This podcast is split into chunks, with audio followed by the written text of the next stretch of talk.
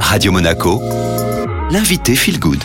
Et comme chaque vendredi, je suis avec Linda Posé. Bonjour Linda. Bonjour Julia. Vous êtes coach en développement personnel. Aujourd'hui, on va aborder le pouvoir de la visualisation, un thème central, j'ai envie de dire, puisqu'on en entend énormément parler. Mais est-ce que vous pouvez nous expliquer ce qu'est le pouvoir de la visualisation? La visualisation est simplement l'utilisation de notre imagination pour créer une situation dans notre esprit. Comme un rêve, vous allez vous imaginer réellement dans ce rêve.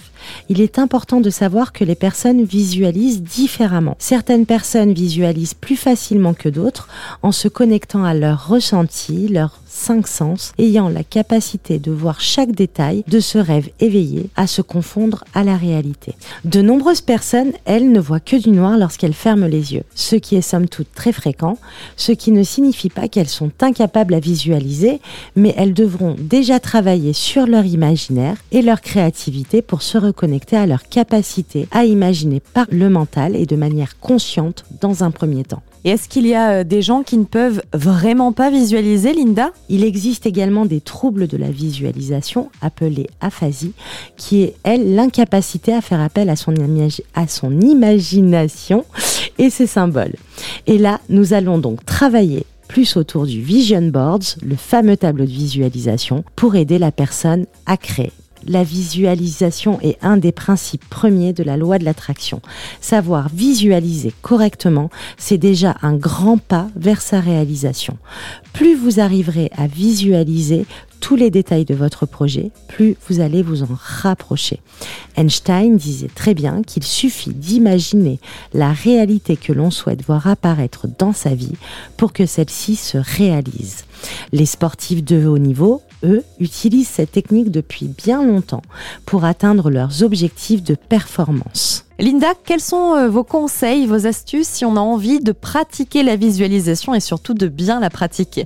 Alors, commencez déjà par noter vos rêves, vos ressentis et poser une intention de rêver au moment du coucher, puisque le rêve est une forme de visualisation par l'imaginaire et permet justement déjà de commencer à travailler sa visualisation. Entretenez un cahier créatif où vous allez dessiner ou écrire à l'intérieur chaque jour pour travailler justement cet imaginaire. Ça peut être des poèmes, des histoires, des mandalas, mais qu'ils soient créés par vous-même.